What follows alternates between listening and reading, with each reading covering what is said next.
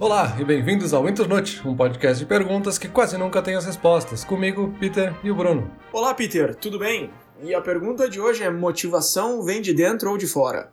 Antes de entrar de cabeça aqui, só lembrando que a gente está nas redes sociais, Facebook, Instagram, a gente gosta bastante que vocês nos sigam lá, conversem com a gente, a gente recebe alguns comentários nos posts sobre episódios, a gente posta sobre coisas que foram ditas também, foram faladas, então é legal de acompanhar. Agora, Peter, esse assunto aqui, motivação vem de dentro ou de fora, eu lembro que a gente comentou alguma coisa sobre isso lá no nosso 24 episódio, que chama Como Sair de um Rabbit Hole. Eu lembro que tu trouxe uma pesquisa bem interessante lá sobre motivação intrínseca e a extrínseca, que é um nome mais bonito pro que a gente tá falando hoje, que é a motivação que vem de dentro e a motivação que vem de fora.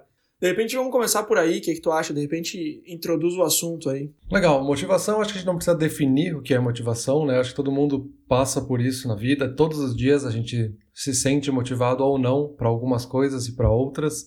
Mas é legal a gente discutir um pouco mais a fundo, porque muitas vezes a gente parte do princípio que motivação é algo que vem pronto, assim. A gente não para para pensar em tudo que está por trás de motivação.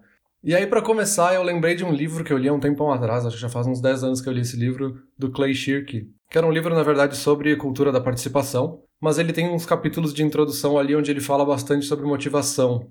E aí ele fala num momento que se a gente partir pela lógica neoclássica de motivação, a gente está dizendo que motivação é dinheiro. Assim. Se dá dinheiro, a gente está motivado, se não dá dinheiro, a gente não vai fazer. Mas isso meio que cai por terra, porque senão a gente nunca mais ia fazer nada a não ser coisas que dão dinheiro. Então, por que, que a gente faria qualquer coisa por diversão? Por que, que a gente faria qualquer coisa pela nossa comunidade, pelos nossos amigos, pela nossa família, enfim? Então, o dinheiro não explica tudo. Mas claro que ele pode ser sim um dos motivadores.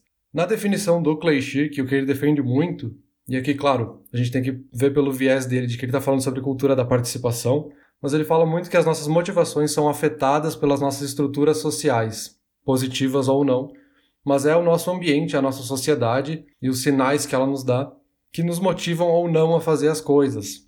Por exemplo, né, se a gente está num grupo de amigos que todos gostam muito de andar de bicicleta e fazer muito exercício físico, a gente vai começar talvez se motivar a andar de bicicleta com eles e fazer essa atividade em grupo com eles. Então, tem toda uma motivação social que é justamente pela nossa necessidade humana de querer fazer parte da sociedade, né? A gente quer pertencer a um grupo e ficar inclusos e estáveis, que nem diz o Clay Shirk, né? A gente quer estar inclusos e estáveis dentro dessa sociedade. E como o próprio Clay Shirk diz, a gente mede e avalia as nossas ações sempre tendo em mente a nossa participação nessa sociedade. Então é uma forma assim bem ampla de introduzir motivação, né? Aquilo que nos dá vontade de fazer alguma coisa ou não. Não sei se tem alguma outra definição que tu encontrou aí que a gente possa partir também desse princípio. Tem, tem algumas, mas deixa eu te fazer uma pergunta antes, utilizando esse exemplo que tu colocou aí no final de ah, meus amigos andam de bicicleta, eu acabo me motivando a andar também.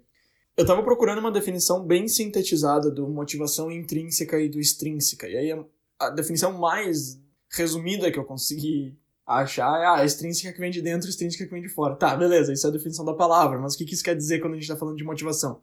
A gente pode pegar exemplos que deixam isso muito claro. Por exemplo, se eu fui jantar com um amigo meu porque eu gosto da companhia dele, eu queria jantar com ele, isso é uma motivação que vem de dentro, é uma motivação intrínseca. Se eu fui jantar com o meu chefe porque eu acho que isso pode me dar uma oportunidade de crescimento dentro da empresa, isso é uma motivação extrínseca, uma motivação que vem de fora. Então tá, beleza, esse exemplo aí que citou do dinheiro. O dinheiro sempre é uma motivação extrínseca, tu tá fazendo alguma coisa porque tu quer ganhar uma recompensa. Essa é uma definição que eu acho interessante. A extrínseca tu tá fazendo porque algo vai vir depois. Mas tem alguns exemplos, cara, que eu não consigo posicionar muito bem nesse espectro. E aí eu pesquisei bastante e eu vi que ela ainda é uma área meio aberta em relação a isso. Por exemplo, esse caso aí que tu comentou. Ah, eu comecei a andar de bicicleta porque meus amigos andam e isso me motivou. Tu tá fazendo isso, tu tá andando de bicicleta porque tu gosta da atividade, porque tu gosta de estar com teus amigos, mas tu começou por causa de uma influência que veio deles. Então, nesse caso, tu acha que isso é uma motivação que vem de dentro ou que vem de fora? Aqui partindo pela definição do próprio Clay Shirk, né, que é o que eu estou puxando nesse momento, mas o que nos empurra pela primeira vez é sempre a estrutura social. Então a gente vai ser vai descobrir que existe andar de bicicleta por causa da nossa sociedade, uhum. por causa desse ambiente onde a gente está inserido. E aí depois disso a gente descobre, ah, não, realmente andar de bicicleta é super legal. E aí uma coisa vai motivando a outra, assim. Nunca é um que anda sozinho. Então talvez essa zona cinzenta aí é o que ele está dizendo que é tipo esse ambiente onde a gente está que vai fazer com que a gente queira andar ou não no fim das contas, porque talvez tu nunca ouça falar sobre bicicleta, ou talvez tu ache legal, mas o teu ambiente é péssimo, então tu vai nem querer participar disso. Assim. Ah, tá, tá, tá, entendi. Tá, então eu ainda puxaria mais pra motivação intrínseca, porque tu tá fazendo isso porque tu quer. A questão é que isso foi apresentado para ti de alguma outra forma, assim como todas as coisas são, como a gente já falou em vários outros episódios, ninguém nasce conhecendo nada. Então, algum elemento, nesse caso, os amigos à tua volta te apresentam essa atividade, e aí a tua motivação para fazê-la de fato é uma motivação que vem de dentro. E aí agora tu comentou sobre essa questão de, ah, é, é um pouco de um, um pouco de outro, é uma mistura. E aí eu achei umas teorias legais também, vou comentar sobre elas, mas antes deixa eu te dizer o que eu achava antes de começar a fazer essa pesquisa. Antes de começar essa pesquisa, eu achava que o ideal para motivar uma pessoa era conseguir alcançar a motivação intrínseca e a extrínseca e juntar essas duas. Então, por exemplo, tu pega uma pessoa que gosta muito do trabalho que ela faz, e ela faz porque ela quer fazer, ela gosta, e tu oferece um bônus de mil dólares no final do ano se ela fizer um negócio super bem feito. Eu achava que isso era o cenário ideal. E para minha surpresa, eu tava muito errado. Existe um, uma teoria chamada over-justification, que traduzindo para o bom português aqui seria justificar demais alguma tarefa. E o que acontece no nosso cérebro é o seguinte, quando tu coloca essa motivação de fora, quando tu coloca esse bônus no final do ano, tu involuntariamente começa a gostar menos do teu trabalho. E isso eu achei muito louco. Eu pensei, não é possível, cara. E eu fui atrás de estudos e tal. E realmente, o que acontece, o fenômeno que acontece é o seguinte: tu começa a te convencer de que tu tá fazendo aquele trabalho por causa dos mil dólares e não porque tu gosta dele. E tu consegue te convencer disso a médio prazo. E eu achei isso muito interessante. E eu tava falando sobre isso com mais pessoas, porque eu pensei, cara, será que é mesmo? Eu comecei a achar exemplos na minha vida onde isso realmente já aconteceu. E eu tava falando com um amigo meu essa semana e eu comentei sobre isso com ele e ele falou: Tu definiu exatamente o que aconteceu comigo semana passada. E eu, como assim? Daí ele me contou um exemplo. Eu falei: Vai, então tu vai ter que participar do nosso episódio de hoje. E aí eu gravei um pouco da nossa conversa. Deixa eu tocar aqui pra ti pra ver o que, que tu acha. Eu também entendia como se fosse um momento ótimo você misturar tanto a motivação interna quanto a externa juntas em um primeiro momento. Mas uh, acontece que depois de um tempo, uh, como eu falei, eu, minha, minha motivação interna claramente é uma motivação para, por exemplo, pedalar, sair, fazer um, uma bike. É, e eu comecei pedalar, pedalar, pedalar, pedalar, pedalei bastante tempo.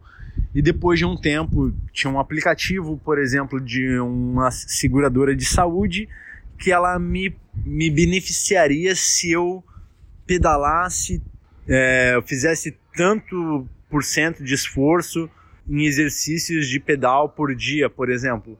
E aí eu comecei a pensar e me focar em tentar a, a, a completar esses, é, esses desafios porque eu ganharia um benefício para isso.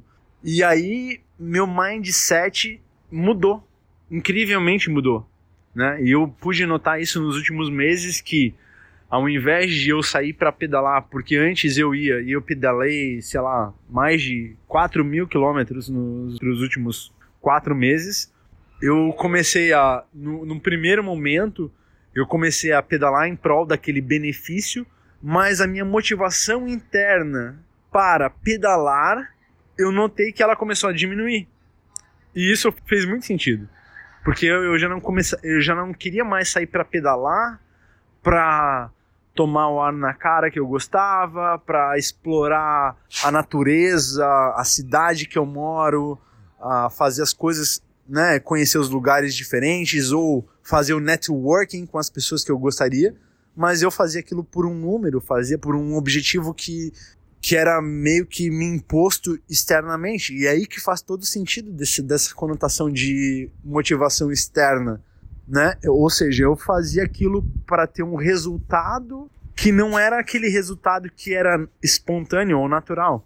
No, no começo, é óbvio, aquilo parece ser tão óbvio, eu falo assim, ah, eu vou participar desse, dessa, desse, desse serviço, eu vou ganhar um monte de benefício. Ah, esse, esse aplicativo está dando um monte de benefício para alguém que já faz um monte de atividade física como eu faço. Então, para mim, só, só vai ter lucro, certo? Essa foi a minha lógica, mas com o passar do tempo eu notei que não, que eu comecei a, a minha, o meu mindset, a minha cabeça começou a pensar de forma a procurar aquele aquela recompensa, né? Só a recompensa. Eu chegava de um pedal, eu ia olhar o quanto que eu ganhei daquela recompensa, ah, para onde que eu fui com aquela recompensa, não sei o quê. E toda aquela, aquela minha motivação interna, aquilo ali meio que começou a se apagar. E eu, eu, eu consigo observar esse padrão não só para atividade física de bicicleta, mas como para muitas outras na minha, na minha vida. É um caso bem interessante que ele traz. E é, é até curioso porque eu acho que é uma coisa que acontece com todo mundo todos os dias. E ele foi o que conseguiu perceber, assim, o que aconteceu com ele nessa história de querer andar de bicicleta e depois colocar uma meta. E aí essa meta meio que destruía a motivação dele, sendo que voltando lá para aquela lógica neoclássica, tipo, se botar uma meta, então tu vai bater a meta sempre, tu vai se motivar cada vez mais. E acabou surtindo o efeito contrário, né? Quando ele colocou uma meta, ele colocou um número e agora o teu objetivo é esse número, não é mais a tua participação na sociedade, não é tu se sentir incluso, não é tu querer ficar mais competente naquela atividade, que é uma meta bem mais pessoal, digamos assim, né? Então, tipo, ele meio que criou um efeito oposto, ele meio que contrabalanceou essa motivação dele com um número que tirou meio que a graça, sabe? A gente estava aqui falando dessa coisa de da motivação não ser só por dinheiro, então ele estava fazendo por diversão e aí colocou uma meta que tirou a diversão dele, sabe? Sim, exato. Eu vejo muito isso quando eu coloco o limite mínimo de palavras ou de links, por exemplo, que eu vou achar numa pesquisa ou alguma coisa assim. Pesquisas que eu faria por prazer, por exemplo, coisas que eu pesquiso por internet, quando eu vou lá e falo, não, eu quero achar pelo menos cinco fontes, já fica tipo, cara, eu tô pesquisando para achar cinco fontes, não porque eu quero estar tá pesquisando. Então, realmente, isso acontece com a gente uma, numa frequência muito maior do que a gente percebe de fato. É, e até um outro livro que eu li sobre esse assunto também é um livro do Daniel Pink, que daí é um cara que fala especificamente sobre motivação. E ele começa o livro justamente falando sobre isso, assim, a gente tem essa motivação que é pelo trabalho e essa motivação que é por diversão, digamos assim, né? Então, o trabalho consiste em tudo aquilo que o corpo é obrigado a fazer, e o que é diversão é tudo aquilo que a gente não é obrigado a fazer. Então, a gente está fazendo por entretenimento, né, para se divertir. E um dos pontos que ele traz bastante é bem esses paradigmas que a gente tem bastante sobre motivação. Então, ele fala que a remuneração, por exemplo, ao contrário do que a gente tem como senso comum, isso acaba sempre tendo um efeito contrário, porque tu coloca um peso muito maior no resultado que vai quebrando a tua motivação, porque enquanto a gente está fazendo, a gente não tem o resultado, né? Então isso vai dando um peso muito grande que parece que a gente nunca vai chegar lá. É bem o que tu comentou no último episódio ali, que tinha que editar não sei quantas palavras do teu livro, e aí isso meio que dá uma desmotivada. Então tu teve que criar toda uma técnica para quebrar aquele peso, para daí tentar te motivar um pouquinho, para superar essa meta que tu criou, que é o que deveria te motivar no fim das contas, né? Ele comenta também sobre a ideia de premiações, então tu não está de fato sendo pago enquanto tu faz alguma coisa, mas tu vai ganhar um prêmio se tu terminar aquela coisa, ou se tu superar a meta, tu ganha um prêmio. Uh, isso também, aparentemente, pelos estudos que foram feitos, não tem nenhum efeito positivo nem negativo, assim, isso meio que se equivale no fim das contas, então isso acaba não tendo muita diferença. Mas aí ele fala também que, olha, não quer dizer que recompensas não funcionem, ou que elas nunca vão funcionar para nada. Então ele levanta três práticas que seriam as essenciais para uma remuneração ou uma meta funcione. Né? Uh, a primeira é apresentar uma lógica para a necessidade dessa tarefa, uhum. para o teu cérebro entender por que, que tu tem que fazer aquilo. É importante reconhecer logo de cara que essa tarefa pode ser maçante e cansativa. E o terceiro ponto que ele traz é permitir que as pessoas realizem as tarefas do seu jeito. Então, ele sempre diz esses três pontos, né? Reconhecer a lógica da tarefa, reconhecer que ela pode ser difícil ou fácil e deixar que as pessoas façam do seu jeito. Vai lá e faz como tu fizer, desde que tu chegue no resultado final. Eu percebi que os três itens, na verdade, eles, eles visam fomentar a motivação intrínseca, né? Nenhum deles é, ó, oh, faz isso, ganha aquilo. Por exemplo, o primeiro ali, dizer por que, que a pessoa está fazendo, isso eu acho que foi, foi o ponto que eu mais gostei e é o que eu consigo perceber mais claramente por que, que ele é bem intrínseco. O que tu está tentando alcançar com isso é tu pegar um trabalhador de uma empresa e, e fazer com que ele queira fazer aquele trabalho porque ele quer ir para frente com a empresa ou porque ele quer isso e tal. E eu não sei, é, é, é um assunto que, que, não tem muita. Ah, não fica muito claro, assim, porque mesmo nesse caso ele tá fazendo isso. Vamos supor que ele tá fazendo isso porque ele quer ir pra frente com a empresa. Isso pode ser meio intrínseco, pode ser meio extrínseco, sabe? Porque é uma, é uma vontade que tá vindo dele, ele quer fazer, mas ao mesmo tempo, por que, que ele quer fazer? Só que aí é que tá, cara, aí é que tá, porque tudo que a gente faz, tudo, tudo, tudo é por uma motivação de recompensa. Só que quando a gente fala em recompensa, a gente pensa num saco de dinheiro com um cifrão enorme ou um troféu. E na verdade, não. Tipo, por exemplo, se eu saio pra dar uma volta na quadra, eu não tô fazendo isso porque, tipo, meu cérebro bugou e eu saí caminhando sem perceber. Eu tô fazendo isso por uma recompensa. Qual é a recompensa de dar uma volta na quadra? É pegar um ar, sabe? Por mais, por menor que seja a recompensa, por mais que não pareça uma recompensa enquanto tá, a gente tá fazendo aquilo, tudo que a gente faz. E aí tem aquela velha frase de ah, tudo acontece por um motivo. E as pessoas usam isso mais como tipo, ah, o destino já está escrito, sei lá, tudo acontece por um motivo. Mas tudo acontece por um motivo de fato, só que o motivo do que está acontecendo é, é, um motivo que vem antes, não o que vem depois. Eu acho que as pessoas usam essa frase bem errada. Eu acho que elas falam isso no sentido de ah, se, se isso está acontecendo é, é porque tem um motivo do tipo, ah, no futuro tu vai entender. E, na verdade, essa frase que ela está dizendo é se isso está acontecendo é porque alguma coisa aconteceu antes para fazer essa coisa chegar ali. Então, eu acho muito confuso, entre aspas, essa diferença de intrínseco e extrínseco. Agora, voltando no que eu estava falando antes de sair completamente da, da minha linha de raciocínio aqui, eu percebi que essa lista que tu trouxe de três pontos, ela é bem mais focada né, na motivação de dentro do que a de fora. Sim, é, eu acho que tem um ponto bem importante que eu acabei não comentando antes, que o Daniel Pink ele estuda justamente motivação em ambientes empresariais. Uhum. Ele está falando de motivação no trabalho, né? Então, uhum. Digamos que talvez esses pontos talvez não funcionem se a gente está falando de se motivar para fazer uma atividade física, por exemplo. Né? Eu acho que funciona, Peter. Eu acho que funciona bem. Atividade física, entender por que, que tu tá fazendo aquilo, reconhecer que talvez algumas partes vão ser maçantes e permitir que a pessoa faça do jeito dela eu acho que são três pontos excelentes para motivar alguém para fazer exercício físico, sim. Porque se, tu, se, a pessoa não sabe o que ela tá fazendo e ela percebe que é chato na hora e tu, ela tem que fazer a atividade que tu escolheu para ela, putz, são três fatores que vão provavelmente fazer com que a pessoa não faça aquilo. E, eu acho que motivação e atividade física são dois assuntos que andam muito juntos, né? Que é aquela piada global de que eu vou começar a academia mês que vem, a pessoa nunca começa. Ou a pessoa que paga um, um, ano de academia e faz um mês só e depois fica só tendo dinheiro descontado e não se mexe, aí se sente mal por causa disso, aí não vai pra academia porque tá mal e, vira um ciclo vicioso. Então eu acho que são dois assuntos que andam bem próximos. E eu acho que, que se aplica bastante sim essa lista. Não, eu acho que pode se aplicar. Mas é que tem um dos pontos que ele traz aqui quando ele está falando justamente dessa ideia de recompensas, né? E de onde ele tira essas três práticas que ele levanta. Que quando a gente está numa empresa, a gente tem muito por padrão essa lógica de se então, que ele fala, né? Se tu fizer isso, então tu ganha aquilo. E isso pode ser um erro. Eu acho que talvez no pessoal tem esse outro lado que é o que ele tenta defender que as empresas façam, que a recompensa ela tem que ser mais agora que, agora que tu terminou o trabalho, eu vou te convidar para um almoço e vou pagar almoço para todo mundo aqui do grupo, sabe?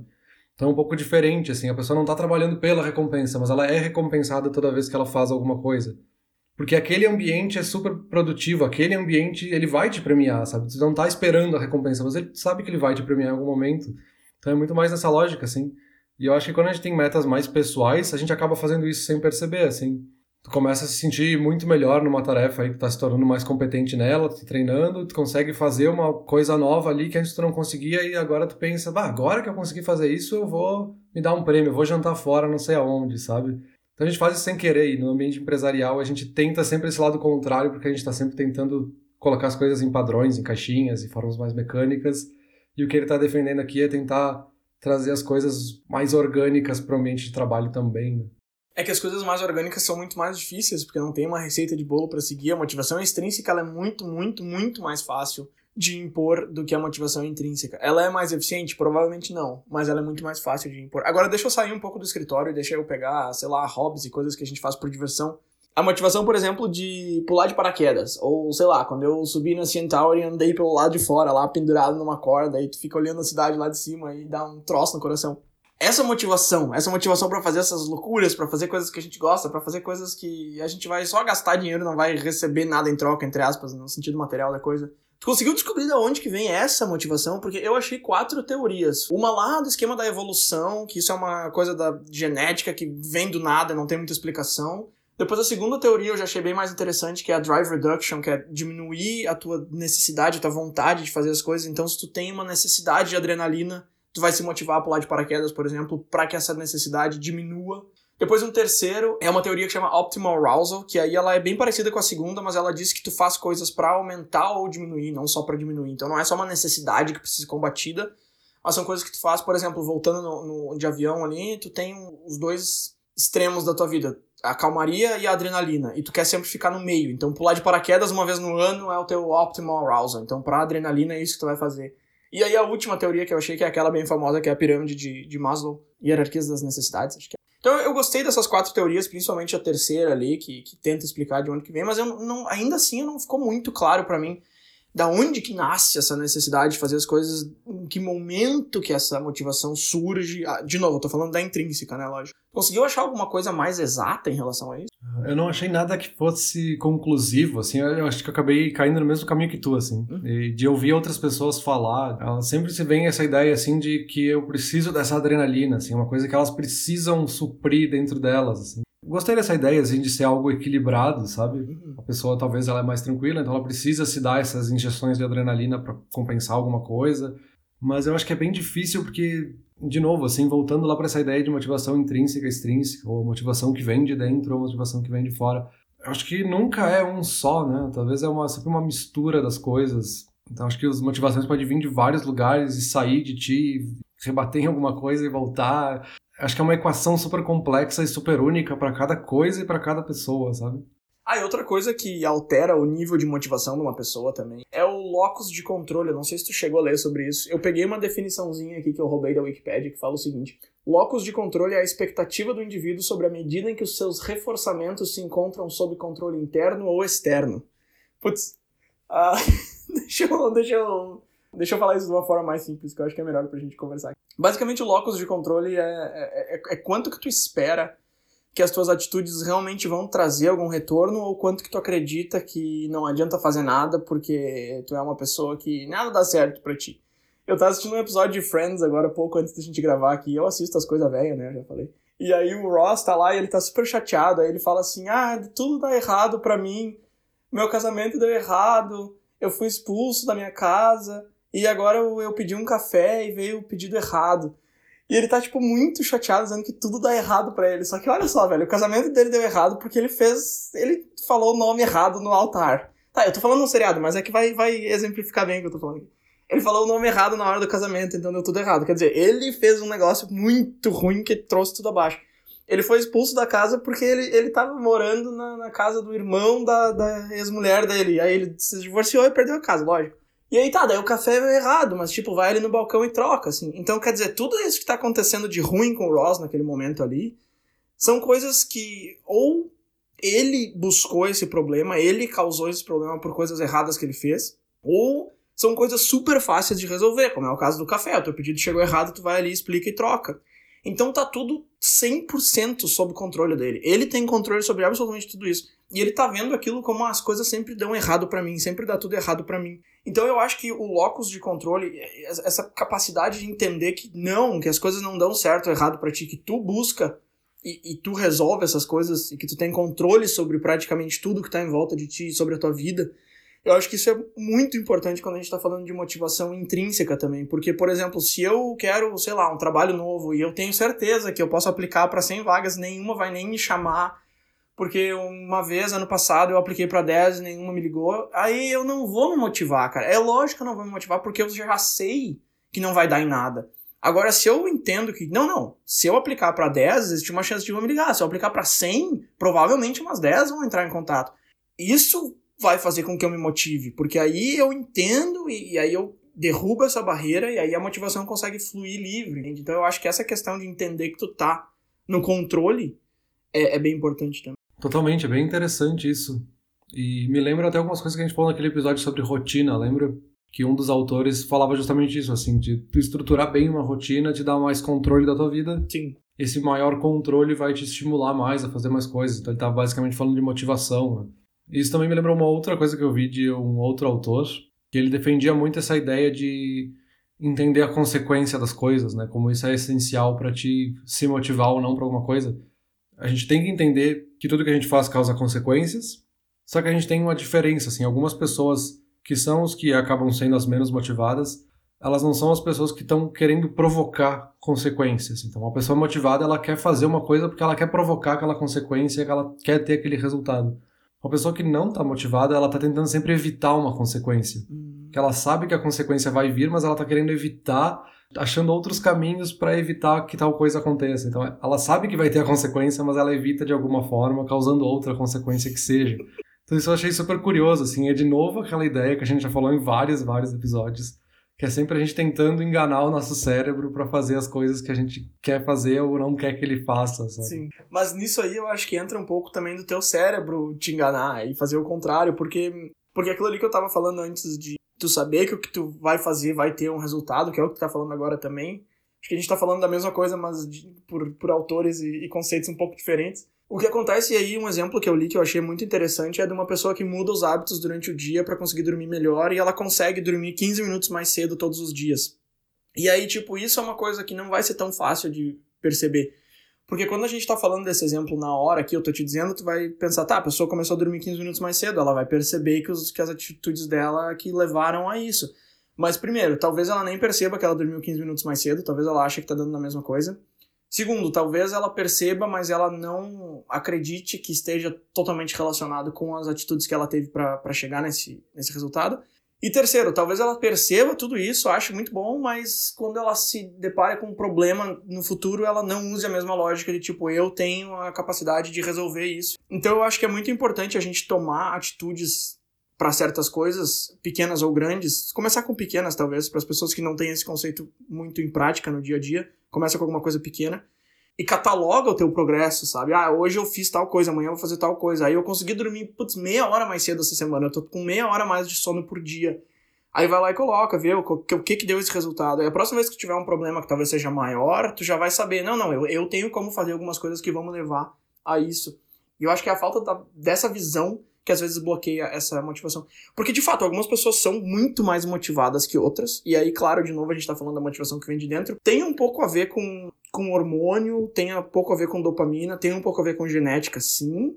Mas também tem muito a ver com isso de acreditar que tu te move versus acreditar que o mundo te empurra. Sim, porque uma das coisas que é bem importante, ainda nessa definição de motivação, é que muita gente acha que a pessoa é motivada ou não é. Sim, é um ou zero. Uhum. E é uma coisa que não é verdade, assim, a pessoa ela tem níveis de motivação ao longo do dia para diferentes tarefas. Então, hoje eu posso estar super motivado, amanhã eu vou estar menos motivado para fazer a mesma coisa, assim. A gente está aqui, por exemplo, gravando toda semana. Eu não estou aqui exatamente na mesma animação todas as semanas gravando sobre todos os assuntos. Não quer dizer que eu não goste, não quer dizer que eu não queira fazer, não quer dizer que eu não esteja motivado, mas a minha motivação é sempre diferente. Sim. E aí a gente pode cair nesse problema da pessoa começar a achar, ah, eu não sou uma pessoa motivada, eu não tenho motivação para as coisas, e ela fica entrando nesse loophole, assim, de cada vez ela vai se desmotivar porque ela acha, ela definiu na cabeça dela que ela não é uma pessoa motivada, então ela não vai se motivar. Enquanto tem outras pessoas que são o contrário, assim, ela começa a colocar muito na cabeça que ela é uma pessoa motivada, então ela vai fazer porque ela é motivada, às vezes ela nem tá gostando tanto da tarefa, mas eu sou uma pessoa motivada, então eu vou fazer essa tarefa. Então tem um pouco desse risco, assim, da gente se criar esse estigma e aí a gente não consegue quebrar essa caixinha de a gente é motivado ou não é. A gente pode estar motivado e a gente pode mudar essa motivação. É isso que a gente está tentando trazer aqui, sabe? Cara, isso que tu tá falando agora me lembrou muito de um conceito que eu li da mentalidade fixa versus a mentalidade de crescimento. Eu não sei se tu conhece esse conceito e é uma ideia que eu nem sabia que existia e basicamente é o seguinte, a mentalidade fixa é a mentalidade das pessoas que acreditam que elas são daquele jeito, elas nasceram daquele jeito, e tá, elas podem aprender uma fórmula de Bhaskara, elas podem aprender a construir não sei o quê, mas o jeito delas e a maneira que elas veem as coisas nunca vai mudar. E a mentalidade de crescimento é a mentalidade das pessoas que acreditam que elas podem mudar sim. E eu fiquei chocado quando eu descobri que existe essa diferença, que existem essas duas, porque eu tinha certeza que todo mundo tem uma mentalidade de crescimento, porém algumas pessoas não perseguem muito isso ou não percebem muito isso. Mas não, existe uma diferença de mentalidade. Existe a fixa e existe a de crescimento. E aí eu tava lendo que essa última tem vantagem em certas áreas. Como em certas áreas? Essa última tem vantagem em absolutamente tudo. Talvez tu vai lá no nosso episódio da ignorância é uma benção e tu realmente acredita que ignorância é uma benção, talvez a primeira tenha a vantagem do tipo ser ignorante para coisas. Enfim, mas para mim a mentalidade de crescimento é óbvio que ela é melhor e, isso também eu acho que é uma questão de percepção, sabe? Porque, por exemplo, pega uma pessoa com uma mentalidade fixa. Não, eu sou desse jeito, eu não sou motivado, não tem como me motivar e as coisas acontecem para mim.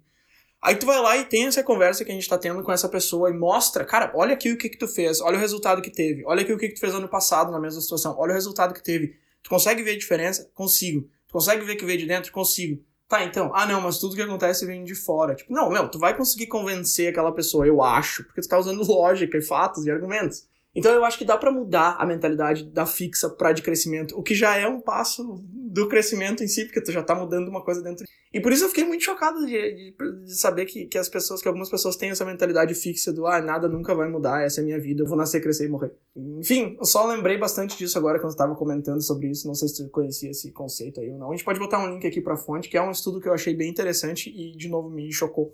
Não, legal, ótimo. Eu não conhecia, assim, achei bem, bem interessante. Mas, assim, Agora, indo para um outro lado da conversa, existem técnicas ou formas da gente se motivar um pouco mais? O que, que eu faço quando eu estou me sentindo um pouco desmotivado e eu quero me motivar mais, assim? Porque me parece que não é simplesmente, ah, agora eu quero ficar motivado e ponto. Agora eu motivado, yeah, vamos fazer tudo que é coisa na vida.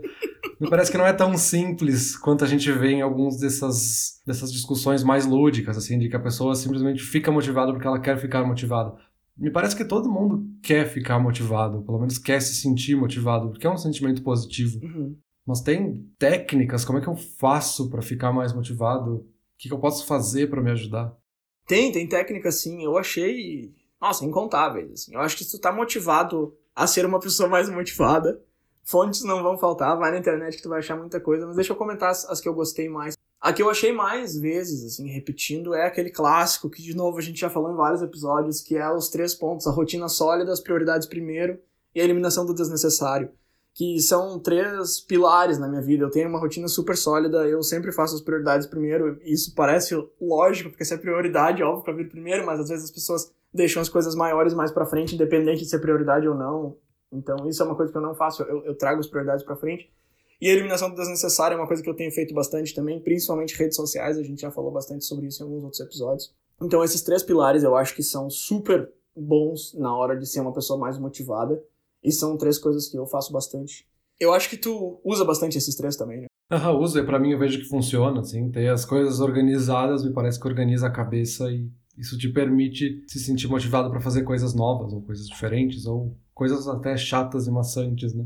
Uma outra coisa que pode nos ajudar bastante são metas. Eu falei lá no comecinho sobre os problemas que as metas podem ter, mas o próprio Daniel Pink, que é quem trouxe esses problemas ele defende também que as metas elas podem ser muito motivadoras, elas podem colocar mais vigor e nos ajudar a obter mais resultados, que é a forma que ele coloca, mas a gente tem que cuidar de novo como é que a gente cria essas metas.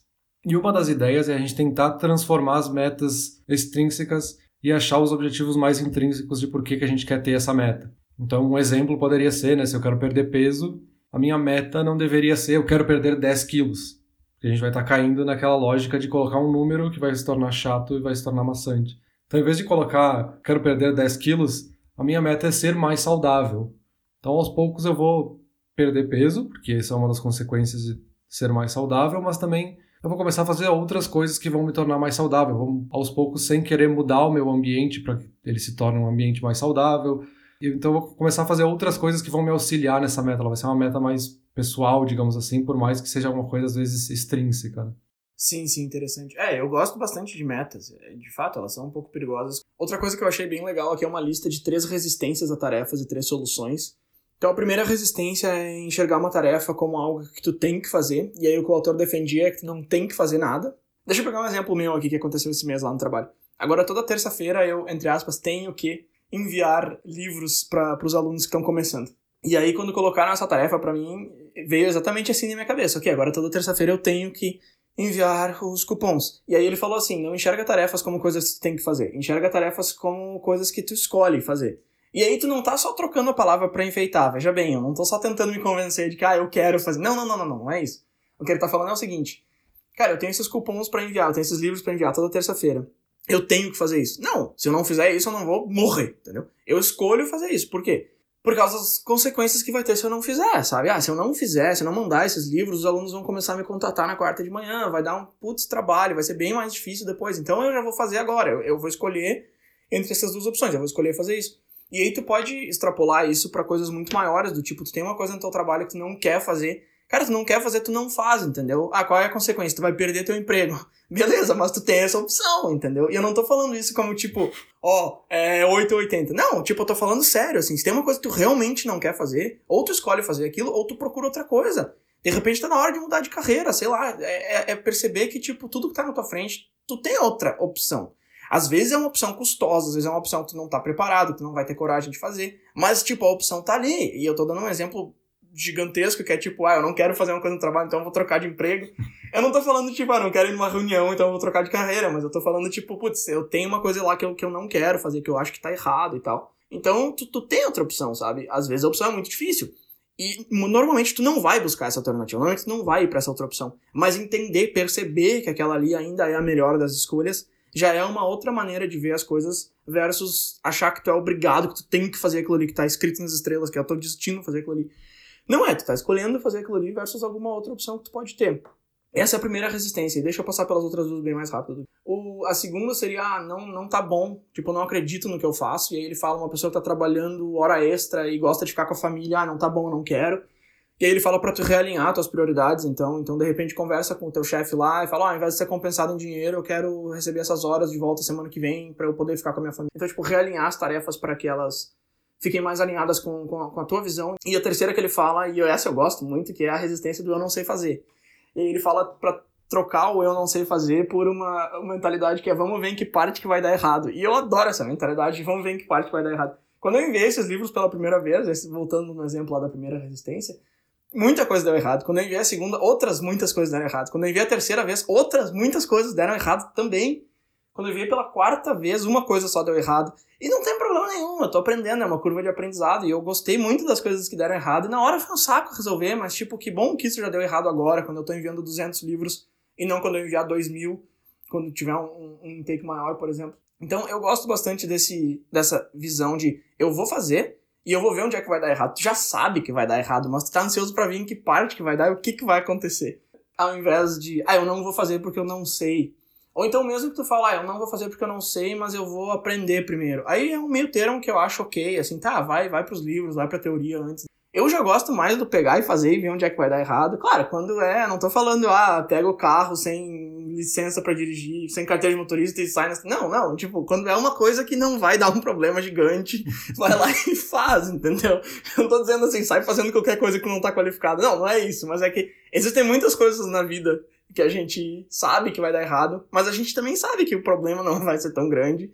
E mesmo assim a gente não faz porque a gente sabe que vai dar errado. Mas dar errado não é sempre um problema, necessariamente. Essa, essas três resistências, assim, são bem interessantes. Acho que principalmente essa última, assim, me lembra também de um outro ponto que eu vi aqui, que é essa relação da nossa motivação com a competência.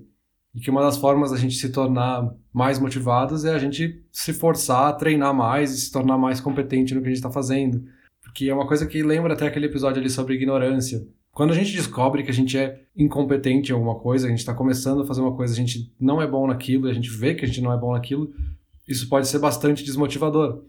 Mas às vezes o caminho é a gente justamente se forçar a treinar mais e aumentar a nossa habilidade naquilo para que a gente possa sobrepor essa desmotivação, sabe? A gente vai ter que se forçar a fazer uma coisa um pouco chata às vezes para aprender a fazer aquilo e aí passar por cima, porque na próxima vez eu já sei, então vai dar tudo certo. Uhum. E é um pouco também isso, assim, a primeira vez que eu vejo uma tarefa que eu nunca fiz, eu penso, bah, não sei fazer, não vai dar. Se eu for por essa mentalidade de tipo, vou tentar, eu sei que vou errar, então vou tentar fazer.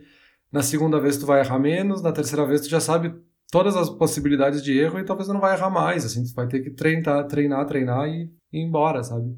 E outra coisa, assim, eu tô falando aqui em treinar, mas essas vezes não seria nem a palavra muito certa, assim. Porque uma das outras coisas que eu vi é a gente evitar essa mentalidade de treinamento e tentar pensar mais em educação. Que o que esse cara tava falando justamente é que a gente vai para a escola, a gente vai fazer a educação fundamental, depois a gente vai para a educação do ensino médio, depois a gente vai para a educação superior. E aí a gente está sempre falando em educação, a gente chega no ambiente de trabalho, a gente vai ser treinado agora. Agora vai ser treinado a fazer coisas mecânicas e aí essa lógica, tipo, você está sendo educado, é muito mais de colocar responsabilidade para ti, agora é tu que vai fazer, tu que vai ter que aprender, tu vai ter que se virar. Enquanto tu tá sendo treinado, é tipo, ó, tu tem que fazer X, Y, Z e esse vai ter o resultado. Isso acaba sendo desmotivador por todos os motivos que a gente falou aqui no, durante o episódio. Então, se a gente quiser se educar a aprender coisas novas, isso também vai nos motivar a longo prazo, né? Entendi, entendi. É bem interessante. É, essa, essa mudança da educação pro treinamento é, é interessante, acontece mesmo. Bem assim, entrou no mercado, agora é treinamento, esquece a educação. Ah, uma outra maneira de responder essa tua pergunta de como ser uma pessoa mais motivada.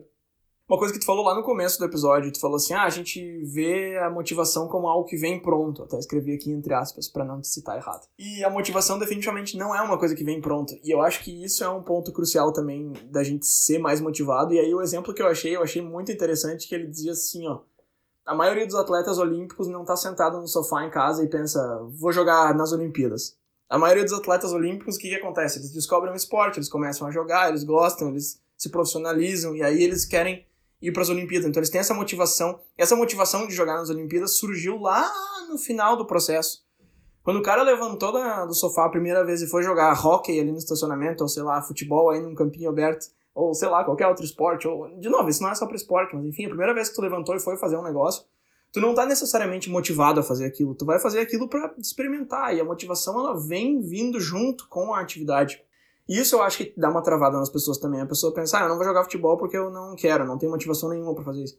Cara, vai lá, experimenta, joga, te machuca, cai aí, tá um carrinho, alguém faz um gol. Quando vê, tu faz um gol e gosta e quer jogar de novo e tu vai se motivando naquilo.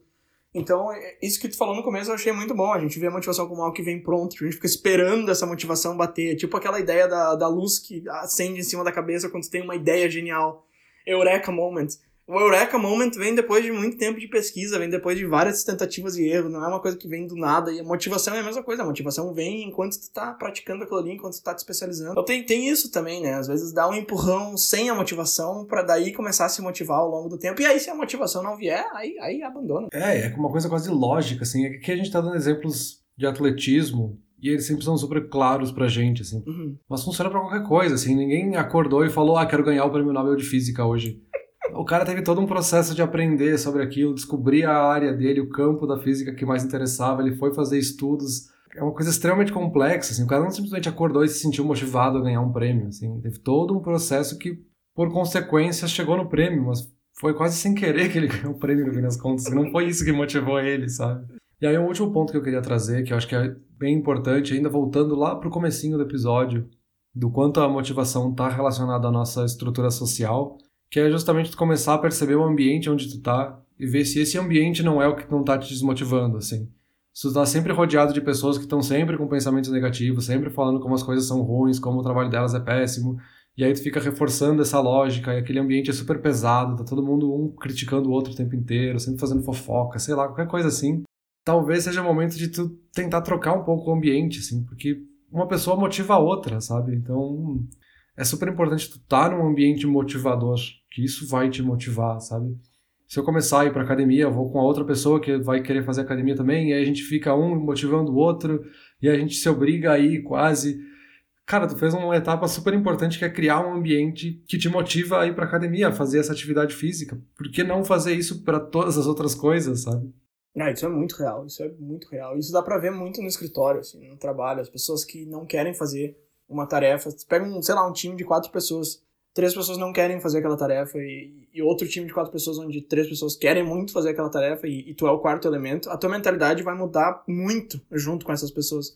Talvez não mude 100%, talvez tu não vai dizer eu odeio isso aqui só porque elas não gostam, mas vai afetar bastante, com certeza, não tem dúvida. Mas que o ambiente afeta bastante. O meu último ponto aqui que eu queria trazer era, e eu não acredito que a gente ainda nunca fez um episódio sobre isso, mas multitasking né? Motivação e multitasking tem uma relação bem forte e é uma relação inversa, na verdade. Quanto mais multitasking, menos motivação, é o que dizem os especialistas e os estudos. E basicamente o que eu tô dizendo é que quando tu faz uma coisa só por vez, tu vai te motivar, ou pelo menos tu tá te dando uma chance maior de te motivar mais naquela coisa do que quando tu faz várias coisas ao mesmo tempo. E é um exemplo muito claro que eu vejo. Eu gosto muito de jogar videogame e ficar com o Reddit aberto do lado e quando eu não tô com o computador do lado e tô focado no videogame, eu vou muito mais longe, eu gosto, eu aproveito bem mais o que eu tô fazendo. E o meu cérebro continua me dizendo que não, fazer os dois ao mesmo tempo é melhor, porque aí quando tá num loading screen ali, quando tá carregando alguma coisa, eu posso ficar olhando uns memes e tal. E não é, cara, eu sei que não é. Eu sou muito mais motivado a, a, a progredir, a curtir, a, a aproveitar, a chegar no objetivo final ali se eu tô fazendo só aquilo. Então eu sei disso, eu sei em gênero, número e grau, e eu não faço sempre. Mas isso eu acho que é um ponto que vale levantar, por mais que eu não pratique ele 100%. Eu tô bem ciente disso. E aí, já que eu falei do videogame também, agora sim a última, é aumentar o teu nível de habilidade em qualquer coisa que seja e perceber o resultado é uma coisa que te faz uma pessoa mais motivada também. Eu me considero uma pessoa bastante motivada e lá nos primórdios, lá quando eu era criança, eu já comecei a jogar videogame e é uma coisa que me ajudou bastante com o meu nível de motivação que eu tenho hoje. E eu nunca tinha percebido isso até começar a pesquisa para esse episódio, mas o fato de que eu passei tanto tempo jogando videogame, percebendo que eu tava ficando cada vez melhor, e eu, eu começava num jogo que eu não sabia, eu perdia várias, aí eu já tava ganhando algumas, dali a um mês eu tava ganhando a maioria, daí eu já tava jogando uma dificuldade maior, daí eu já tava jogando em outro nível. E, e eu, e eu, eu percebia isso, é lógico, eu tô mudando ali o nível de dificuldade, eu tô indo mais longe do que eu ia antes. E isso te torna uma pessoa mais motivada também, mesmo sem tu perceber, porque quando tu tiver um desafio mais real, digamos assim, na tua frente, ali na tua vida, ah, tu precisa mudar de carreira, sei lá, tu precisa comprar um carro. Tu já sabe que é, é, é fazer aquilo várias vezes, é fazer aquilo de um jeito que é bom para ti, que vai te dar o resultado. E, e, de novo, são coisas que tu não para pra pensar, assim. Eu não vou parar pra pensar, se eu quiser trocar de emprego vai ser mais fácil porque eu jogava videogame e eu sei que. Não, tu não vai pensar isso, sabe? Mas é a tua mentalidade que vai mudando à medida que tu vai fazendo aquilo e percebendo os resultados chegando. Então, aumentar tuas habilidades em qualquer coisa que seja, pequeno ou grande, é, um, é uma ótima maneira de te tornar uma pessoa mais motivada com. Ótimo, então, para concluir, né, voltar lá para a pergunta, motivação vem de dentro ou de fora?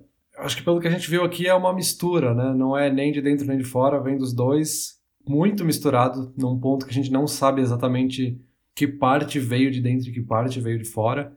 E aí, correndo o risco de cair no clichê dos clichês, a parte intrínseca depende só da gente, né? Então, então a gente vendo que não está motivado e a gente quer ficar mais motivado, a gente tem que fazer o possível para mudar isso, sabe? E é, é o que está meio que só ao nosso alcance, assim. Achar essas técnicas para nos deixar mais motivados, mudar o ambiente externo se for necessário para que ele forme mais motivador para ti e sempre tentar ter um objetivo, né? Por que, que a gente está buscando alguma coisa. Até uma frase que se fala muito é cuidado com o que tu desejas, né? Que isso pode acontecer. Eu acho que o certo seria cuidado para não desejar nada, que eu acho que isso é muito pior, né? Eu nunca entendi muito bem essa frase, cuidado com o que tu deseja, porque pode acontecer. Eu acho que essa tua faz bastante sentido. Eu, inclusive, nessa pesquisa, eu encontrei uma que era quem não sabe onde está indo, nunca vai chegar. Eu conheci uma frase que era quem não sabe onde está indo, não reconhece quando chegou, mas essa de nunca vai chegar faz mais sentido ainda, porque tu não tá nem se mexendo, entendeu? Tu não, tu não tem nenhum lugar que tu tá tentando chegar, então tu não vai chegar em lugar nenhum. Mas acho que é isso aí, Peter. A motivação vem tanto de dentro quanto de fora. Eu acho que a de dentro é muito mais forte, porém bem mais difícil de manusear, digamos assim, de manipular, enquanto que a de fora é bem fácil de colocar na tua frente, mas ela não tem tanto efeito assim. Então acho que a grande chave é, no fim das contas, encontrar um balanço interessante das duas. E como tu falou aí, focar mais na, na intrínseca, que é o que a gente consegue mexer. É isso aí, vamos parar por aqui porque a minha motivação já esgotou. A minha também, chega, deu por hoje. Valeu. Valeu.